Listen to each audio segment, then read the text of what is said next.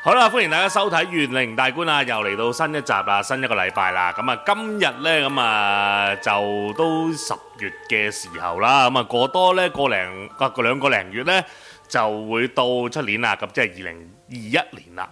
咁啊，其實就好快啫，咁啊兩個零月呢，就啊〜眨一眼就會過噶啦，咁所以呢，我哋呢不如預測下啦，就來年呢，有啲新嘅運程呢，就可以同大家講下嘅。咁啊，今集嘅節目呢，就邀請到個嘉賓，今日已經坐咗喺度啦，就係、法海師傅。 大家好，係啦，咁啊，法海師傅，咁啊嗱，誒、都知道你準備咗呢一個嘅運程呢，其實都一段時間啦。咁但係因為嚇冇辦法啦，啦，係啦忙啊，大家都忙啦。夾唔到時間係啦，好聽聞你好似呢近況都〜 ，OK 嘅。都 OK 嘅，咁你好似都被被韞 被韞住喎，混咗有半年，咁啊係翻落嚟香港兩個月，咁啊係呢兩個月就馬不停蹄，差唔多個個禮拜都見一次傳媒。係你啊呢期都成日都見到你啦，係，啊，喺鏡頭你都其實見到我㗎。係係係，你其實你算唔算到自己今年啊應該都成日見傳媒咁樣嘅，誒，應該話係有另類貴人，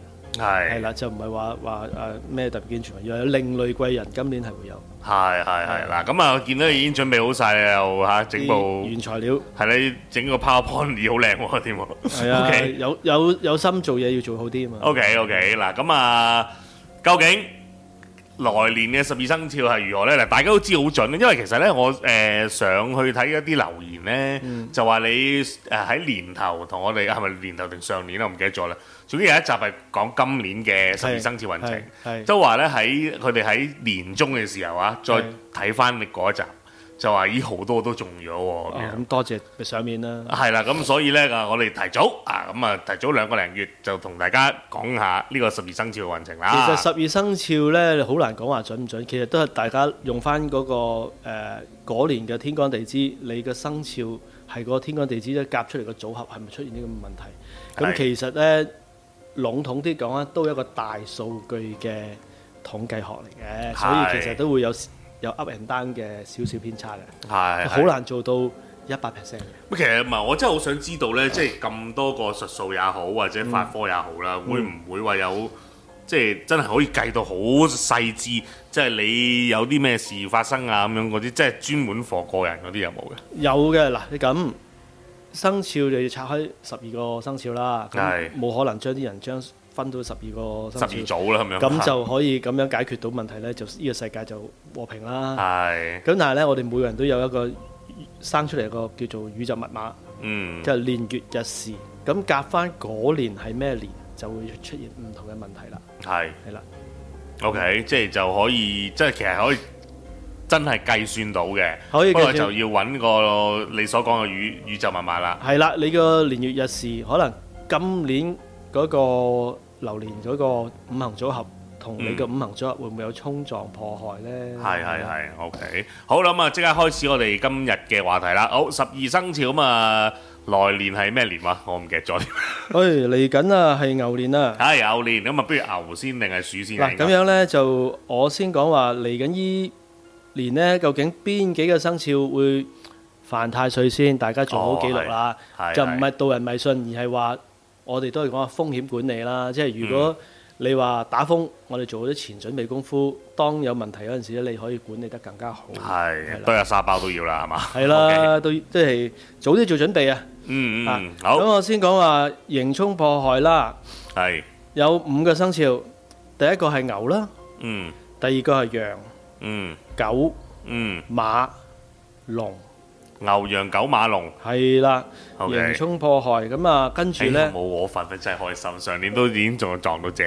仲有隻咁你都唔係太差噶，轉一轉個工作環境嘅啫。係，唔係其實我預咗嘅，不過我都覺得係準準到不得了嘅。即係咧，阿啊師傅你曾經講過咧，就話係犯太歲就可能係一個轉機嚟嘅。就如果有心理準備，我舊年講過呢，如果一早準備，又加上玄學法科個做好做好準備呢，你隨時可以華麗轉身添。係係係，咁我今年就終於離開咗我嘅舊公司啦，咁啊而家就出去讀下書啦， 悠遊。學習下另一個技能啦，都係一個對社會一個功德嚟㗎。係，我知道係嘅啊，我知道係啊 嘅。係啦，咁所以我就而家華麗轉身中，係啦。咁究竟咧今年嘅人又能唔能夠呢個啊牛羊九馬龍能唔能夠華華麗轉身咧？咁樣嘅咁我哋逐個逐個講先好啦，啊先講係老鼠仔先啦。係咁咧嗱，嚟緊廿誒二零二一呢一隻辛丑年咧，咁好得意喎！老鼠同牛本身咧有一個六合關係，係咁咧就鼠人今年嘅運勢係都唔錯嘅，尤其是佢有粒星咧叫做文昌星。嗯啊咁文昌星咧同埋誒另一個叫歲合就今年就話佢做嘢咧好多會誒。同人要相處會相當好，另外就話佢有文昌星，佢可能有啲寫作啊、諗計啊、策劃咧係好掂嘅今年。嗯啊，咁啊，誒唔會有太大嘅問題，係係啦。咦啊！我可唔可以問多句？因為我屬鼠噶嘛。係啊，咁咧嗱，我就讀緊呢、個誒、呃、課程啦，係又啦開始嚟緊要轉做直播啦。唔嗱呢集係最後嘅錄錄錄嘅錄影嘅節目嚟新嘅計劃啦，係啦，新嘅計劃啦，咁啊轉做直播啦。咁樣嘅話係咪好事呢？嗱，如果嚟緊呢年呢，你有星叫文昌星，文昌星嘅話呢，就話你嘅會有利你思考學習，你翻緊學，你可能之前呢未有嗰個星呢，你學習可能有啲困難，而家好困難啊嚟嚟年嘅話呢，可能你會即使個課程俾咗你，你會有啲新嘅思考角度，嗯，呢、個思考角度幫你令令社會吸收嘅。係啊又或 OK，者喺一啲誒、呃、會有啲貴人咧，係讀書上會可能互相幫忙，即係貴人扶持咁樣。嗯，好好好係好啦好，咁咁啊跟住下一個啦，係屬牛的，屬牛啦。咁誒就今年咧就直頭係自己嘅太歲啦，就本嗯型太歲，本命啦。咁啊一個問題咧就犯太歲，另外有個星叫做劍鋒，咁同埋伏屍。咁誒有樣嘢唔好咧，就話容易有交通意外啊、受傷咁樣。哦，，咁所以如果今年咧有啲高難度動作啊，人哋約你去玩賓珠針，你就唔好懶有型啦 係整到斷。隨時會中招啊！ 我就唔係醒斷都係啊啊嗨到都唔好啦。所以咧喺誒生活上咧，我建議就係年頭你可能去捐下血啊，誒、嗯應一應一血光之災啊，咁亦都可以求一啲叫做平誒、我哋叫做六壬先先嘅平安符去係係避開，同埋可以做下拜下太歲啊咁樣咯。係 OK 好，即咁係啊做做翻足少少啦。係啦，因為都係誒、尤其是受傷呢樣嘢。係大家都唔想受傷嘅，所以啊屬牛嘅朋友記住啦，捐下血啊，做翻啲功德，咁係啊啦會補一補。啊咁，啊，另外去到虎啦，我記得舊舊年我講個虎咧係麻麻地嘅。嗯咁今年咧都唔係話特別好，但係都係做嘢都係辛苦嘅。但係有個問題啦，出咗另一個星出嚟咧，就叫做孤神星。係孤神星咧就容易就咩咧？一會感覺孤獨空虛，另外二咧就係同啲同事啊朋友咧，你會發覺人哋好似唔明你講緊乜嘢，即使大家講緊廣東話都好。但係又點樣解決呢？嗱，有我有即係譬如孤獨空虛咁樣，即係佢要近多啲人。誒唔係，當同同事溝通嗰陣時，唔好純粹用誒語言去溝通，你可能寫下紙仔啊、文字啊，咁費事係日後咧有啲拗拗撬啊，嗯或者大家話我講過，你又話冇講過啲咩咧？係 OK 好，咁啊，同埋亦都可以求一條叫做和合貴人符，咁係同人相處會好啲，係係啦。即係有個助攻。助攻係啦，嗯 Ừ, OK 埋唔埋到門呢，就等睇你自己嘅做法啦。咁啊另一個啦，下年咧就屬鼠啦。啊套。屬兔啊，屬兔啊，係屬兔屬兔屬兔啦！嗱，有樣嘢要留意嘅就係話咧，屬兔嘅朋友咧有兩個比較空嘅星啦，就或者負面嘅星啦，叫喪門同埋誒誒誒地地地縮啦，地係咪地地喪啦？其實披麻嚇，咁有機會就係話唔係講話老人家會會過身或者點點，而係話你嗯屋企啲老人家要留意，因為可能身體會特別差。咁咁啊多啲關心啊，或者誒、呃嗯留意佢哋身體啊，沉氣啲，俾多啲少少誒誒關注啦吓，嗯咁同埋咧，今年誒、呃由於佢嘅性格屬兔人咧比較拖拖拉拉，嗯咁最緊要咧就可以寫下日記，我今係日有啲咩要做，有啲咩計劃，咁咧、嗯就推動做做事嘅推動會好啲。哦，如果佢個屋企人啊咁啱屬牛嘅，即係雙親，咁都應啊，棍㗎哇！應再棍㗎撞佢生嗰個屬兔嘅小朋友，即係啊，咁啊條數就好應棍下因為喎。我試過睇風水咧，屋企有三分二嘅人全部都犯晒太歲，都見過。咁咧好得意㗎，佢自自然然呢一啲嘢就擺錯晒嘅。係啊 咁都要誒係直頭係邊個空位就完全放翻落去，放到正晒嘅。係即係原本唔應該放嘅，佢就放咗落去啦。係啊即係應該放嘅就唔放啦。莫名其妙嘅，你解釋唔到。 OK，好咁，啊，去到屬龍啦，嗯，咁呢，誒屬龍嘅人呢，今年有人都小心嘅喎，即係話誒有一啲叫做歐，有個叫做誒冠索同歐神啦，咁即係有機會呢會得到一啲誒人嘅批評啊，誒誒或者係誒。負面評價，不過不過唔使擔心，有一個星叫做太陰貴人，太陰貴人呢，即係話可能暗地裏幫緊你，嗯，誒咁同埋咧，今年都算係發誒、叫做犯太歲嘅，可以求一條叫做太歲符啦，係係係，求條太歲太歲符就好啲啦。係啦係啦，始即終係就有預算啫就拜太歲啦，冇預算就求道符咯，都唔係好好貴嘅啫。係係，OK，啊咁另外咧就誒、去到蛇啦，蛇同牛嘅關係好好好好特別嘅，叫三合。嗯咁咧今年喺事業同財運咧都有唔錯嘅，咁啊亦都有機會咧就喺感情上都有唔錯嘅發展。咁另外有一聲咧叫華蓋，咁咧就喺你工作崗位度咧，你顯現到你嘅嘅嗰個領導能力啦，或者你個才華啦，但誒亦都有有唔有會受受到人賞識嘅。嗯不，過你小心咧就係話你顯到你功夫之外咧，亦都會有人會妒忌嘅。 OK，啊工作咁上小心啲啦。自己都要小心咯，即係誒、呃要做一啲風險管理啦，唔好話去到咁盡。有掌聲嘅知道就好啦，但唔好太過鬆牙鬆係，腳。即係成日都講咧，點樣會好啲或者小心啲咧？即係可能低調啲啦，啊誒唔好太顯露光芒啦，牙刷唔好啦，係係啦。啦，唔好牙刷啦，唔好同人哋口角啦，亦都誒有啲嘢忍一忍佢啦咁樣。有功勞嘅分俾個團隊，又唔好自己攬晒啦。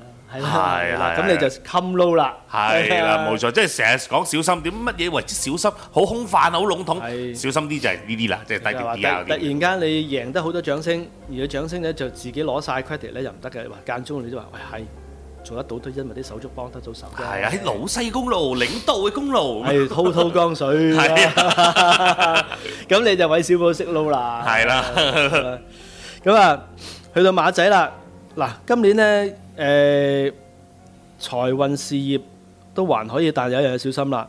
嗯誒屬馬嘅男士嚇，誒有啲出邊有啲過眼雲煙呢，自己小心管理。哦，啲女人啊，原來係一個星呢，即係好罩忌嘅，叫做鹹池。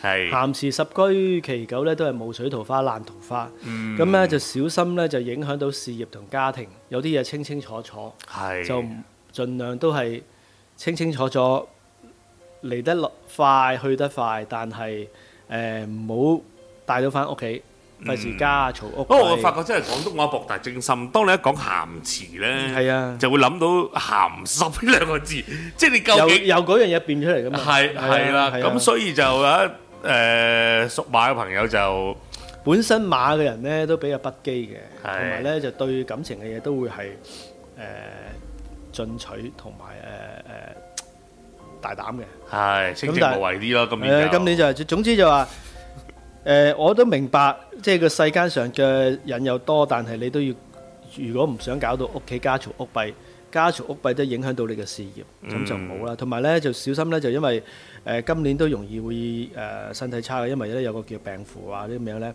咁啊可以求一度叫天醫化病符，嗯。係啦係啦。 OK 嗱，咁啊講到馬先啦，咁我哋唞一唞先啦，轉頭翻嚟繼好續啊餘下嘅生肖。多謝大家。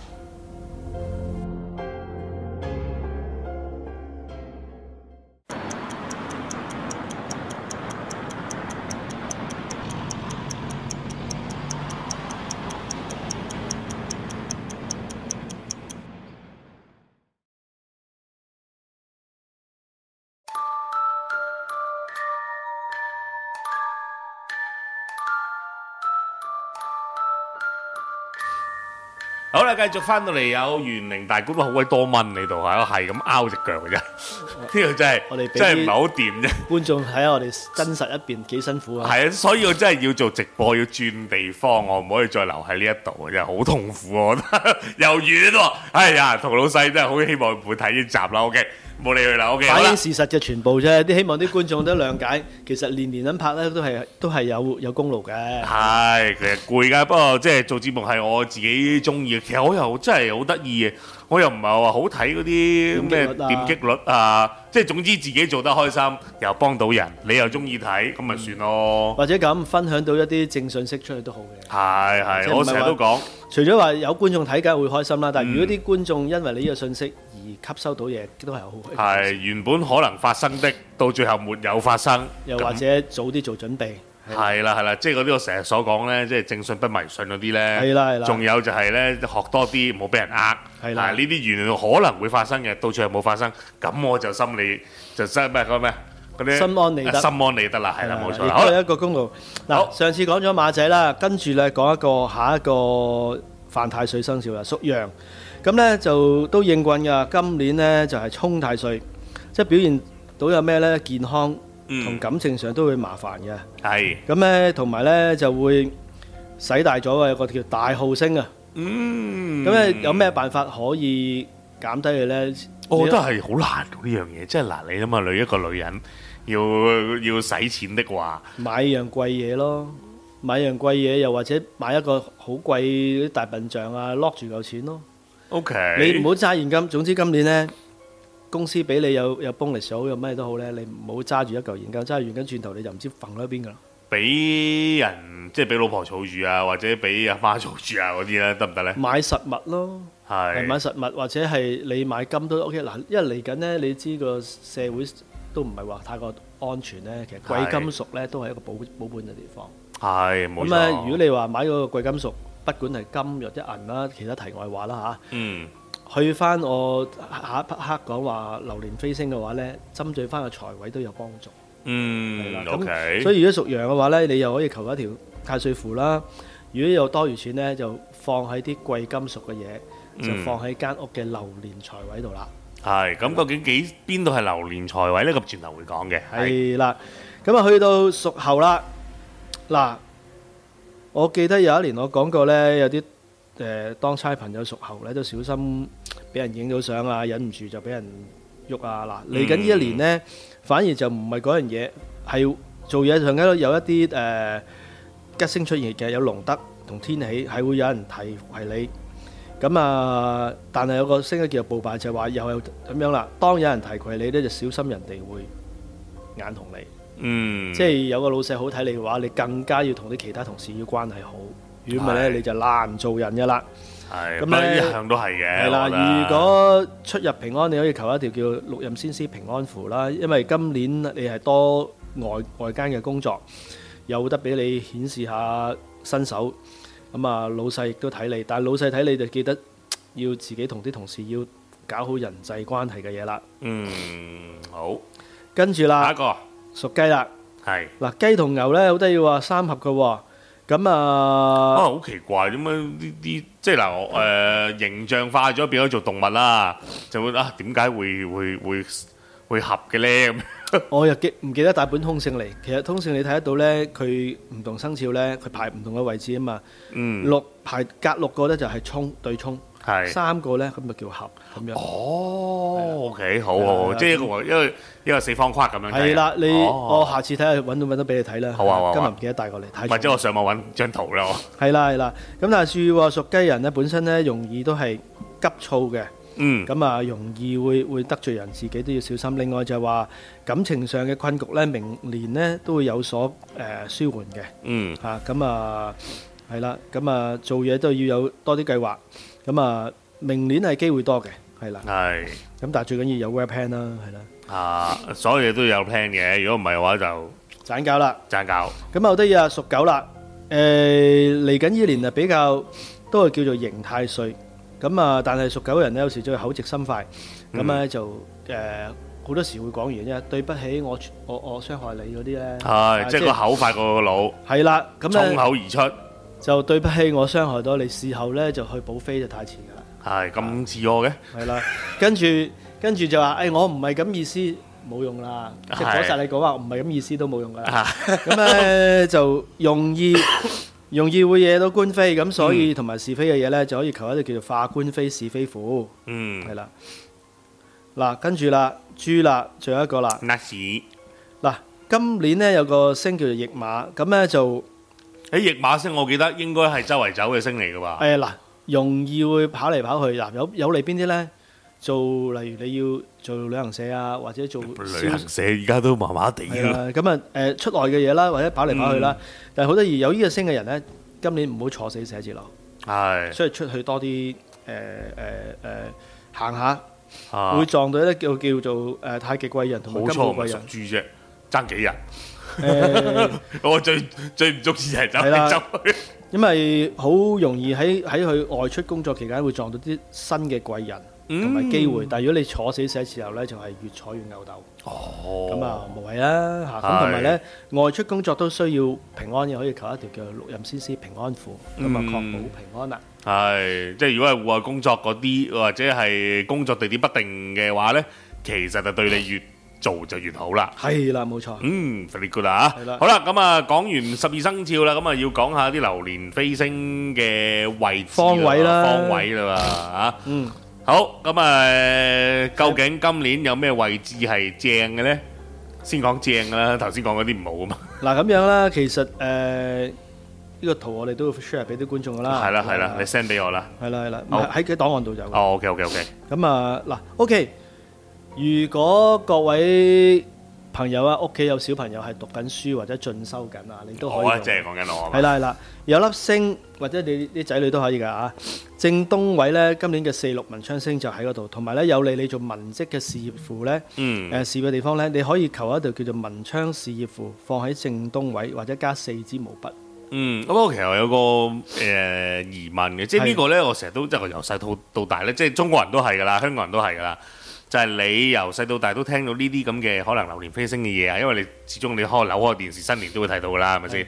咁你就會哦文昌位喺邊度咁樣，係咪真係可能喺嗰個位讀書就會易入腦啲，或者喺嗰個位度呃誒誒誒誒誒誒呃增進知識嘅會更加嗱，好我咧？自己印證過就話，一可以喺嗰個位度讀書或者冥想，另外咧就係話，誒、如果例如我哋做法科咧，可能係嗰人要拜文昌嘅話咧，我再俾符或者再俾佢嘢佢放喺嗰個位置咧，個效果會更加大嘅。哦，係，即係如果係嘅話，讀書啊最好喺正東方啦。今年唔係嚟緊誒或嗰年，者你可以求到符啦，或者放四支毛筆喺嗰個位置。嗯，好好好好好好，OK，好。跟住咧，誒、有樣嘢小心啦。如果今年你嘅門口或者床位喺正西南咧，誒、東南咧都要小心，因為今年嘅五號仔啊，五黃災星就喺呢個東南方。嗯，咁啊，嗰、個地方咧就啊主打斷打斷床頭係床頭嗰邊咪講緊啦，係啦，床頭、係對門住口隻、東東南窗方口都小心。係咁咁如果嗰個地方咧，就盡量唔好放紅色嘅嘢啦，會、嗯會會加強嗰件事。咁係如果你今年東南方咧有動土咧，更加要要注意，因為容易會會會扯到災禍嘅。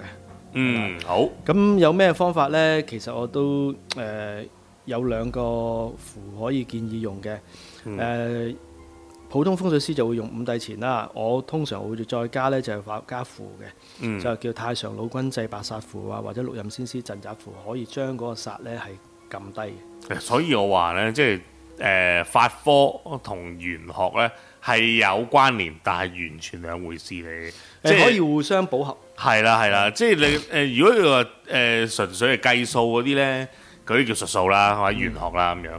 誒兩同真係可能啊修練要拜神嘅係完全係兩回事。我發覺係可以互相輝映嘅。係啊即係有時你可能話你唔安心嗰個方位，又有啲地方唔方便你擺啲風水嘅物品啊嘛，咁嗯啊、藏條符咯，冇人知嘅。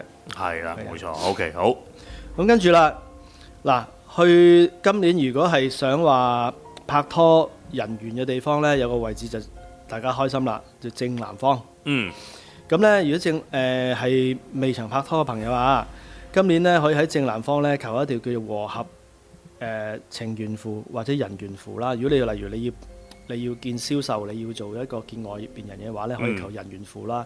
如果你想求拍拖嘅話，可以求一個叫情緣符啦。係係啦，喺喺喺一百方，嗯嗯，即係單身正嘅，南方係啦係啦，係一笪嘅正南方。係咁啊，OK，嗱，如果誒、呃今年有個位置小心嘅叫三碧啦，是非災星官非嘅地方啊，喺就係呢個正西西南方西南方。嗯咁啊如如果嗰個位置或者個台呢，係嗰個位置呢，就容易會有嗌殺啊、競爭啊、誒拗啲不必嘢嘅嘢。嗱，但係有啲人呢，就可以避開呢個問題嘅，一個嗯嘅辯論人士、立法局議員兼夾係律師係就唔咪嘅，冇所謂嘅，係越因拗為越開心嘅，因為如果佢佢冇冇呢爭論就冇生意咯。係係啊梗因係為啦我亦都記得講過，其實有一啲律師樓呢，特登開教個門教正係開三壁位嘅，咁嗯又，係。但係年年唔同喎，咁咪年年改。佢唔係，咁有啲固定位噶嘛，佢亦都喺個三壁位度加啲嘢落去吹旺佢。哦，係啊，咁咧，你可以有咩做咧？誒、如果你要化誒、呃三壁嘅話咧，喺符咒上咧，我哋可以求一叫做誒化是非官非嘅符啦。咁另外咧，可以求一對石獅子，咁、嗯就喺個位置射咗佢嘅。但係如果咩嘢可以吹旺佢啊？其實，即係如果你頭先講到石獅子嗰啲，譬吹如旺你會嚟風扇啊、轉籃咯，哦，啊或係者你驚佢唔夠辣，咁咪整個紅色風扇都去轉咯。咁勁抽，有有我見過啊，有一個有一間律師樓個名我都唔方便講啊，係四個姓氏夾埋一齊嘅。嗯，啊，成日小巴見到嗰、個。係綠色咁勁咧嘅，，佢喺油麻地佐敦嗰邊有個辦公室咧，就年年呢個位咧，佢就揾個風扇特登去去去去焚佢嘅。咁但係嗱問題又嚟啦，咁但係會唔會影響到裏邊譬如律師樓裏邊做嘅人，誒嗰啲關係唔和諧啊，會爭拗多啲咧？響老闆角度，邊個師爺攞得多生意翻嚟就喺度着緊咧？你哋嗌交打交唔理噶啦，一樣啫嘛，即係等於一個老細管理啲 sales 咁樣，有十幾個 sales，邊個跑得單翻嚟？咁啊係，係啦，你可能會分開幾組人，你叻仔嘅攞得多生意翻嚟，我就話知你邊個做。咁啊係，即係老細角度話知你嘅大佬。係啦，嗌霎啫，小意思 嚟嘅。 O 係啦 K，好，繼續。嗱，頭先咧，誒唔係之前我講嘅十二生肖嗰陣時講嘅話，貴金屬啦，誒、或者有啲有啲生肖係儲唔到錢啦。嗱，今年有有啲位置特別留意喎，喺個正西方就係八白財星，係你可以喺個八白財星嗰度咧放呢個貴金屬金或者銀嚇、嗯或者放財箱都可以嚇。咁同埋咧，就會放誒、呃除咗你放財箱之外咧，可以求多條叫做金龍魚與玄壇真君，係幫你可以聚到財、吹到財。係係啦，咁樣。咁啊，另外啦，西北方就小心啦，今年七尺破軍，容易嗰個位會破財漏財嘅。嗯咁啊，至於間屋嗰個位置有冇裂紋啊、水痕誒、水痕啊，或者其他嘢就要留意啦。係，係啦即係要執漏下啦。係啦，你注意下。如果唔係就會吹旺咗啦。係啦，冇咁你錯。就係就啲財就係咁漏晒啦。係啦，咁今年可以喺個地方咧叫做白馬催財符嗯放我哋白馬催財符，咁就可以應誒、呃催到財啦。啊，另外啊，小心啦！今年正北咧有個星嘅二黑，就主容易有有病嘅。二黑係咪係啦呢個有 OK？有兩個地我聽到你講二蝦，我真係有啲黑時期出咗嚟。誒呃一個每年有兩個星特別小心，一個就五號仔啦、五係黃啦，一個二黑啦。咁通常咧留意到呢啲位置係容易會如有老人家嘅床啊、小朋友嘅床咧就容易會病啊。嗯咁同埋咧就注意喎，容易會如果你廚房係呢個位咧，容易會肚痛嘅係啦嗯，喎。咁仲有喎，我我都如果係上年係咪我呢個位喺喺我喺撞正咗我成日屙 係啊，屙到七彩啊嘛。屙嚟七彩嘅？唔係二黑仔係係容易㗎，咁同埋咧就話誒、我好似好似喺第二台都講過就係記得講個南威寶嘅故事啊嘛。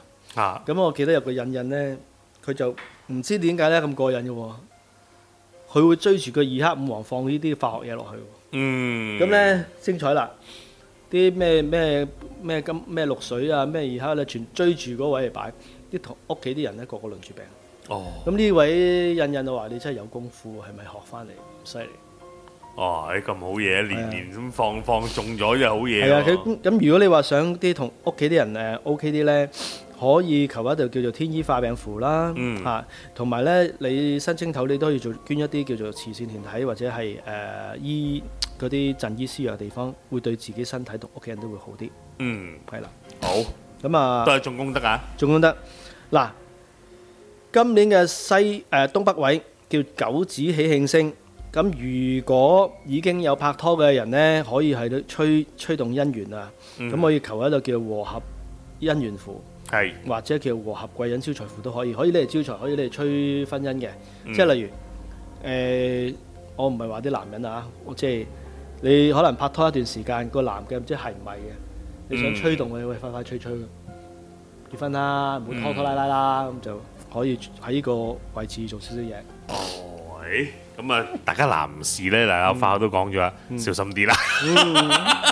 即係如果發現咦，你女朋友有個咁嘅動作，擺咗啲嘢喺度喎，咁你自 己留意下啦。啊嗯小心啦，小心啦！今年嘅中宮呢，就係、我哋講嘅叫貴誒、呃、貴人方或者叫橫財位。嗯咁咧、橫財位呢，可以一可以做個財商啦，二就可以做一個叫做五路招財符啦。嗯，因咁為啊我記得第一年揾你嘅時候，個中宮又係財財位嚟嘅喎。係啊，你間屋嘅固定財位嗰度嘅，咁跟住就話年年都有地方去轉啫嘛。哦，今年就達到正啦。係啦，啊 f r e e 咁啊，呢幾個位置就大家可以自己諗下點樣部署啦。嗯，好，係啦咁啊都係要放前坑啦。如果中宮位係就啦，記得係唔好用膠啊嚇，講咗好多次啦，我哋。大家小心啦，唔好擺交啦，啊係啦，即係任何嘅壓科風水嘢， 就避免用塑膠或者化學嘢。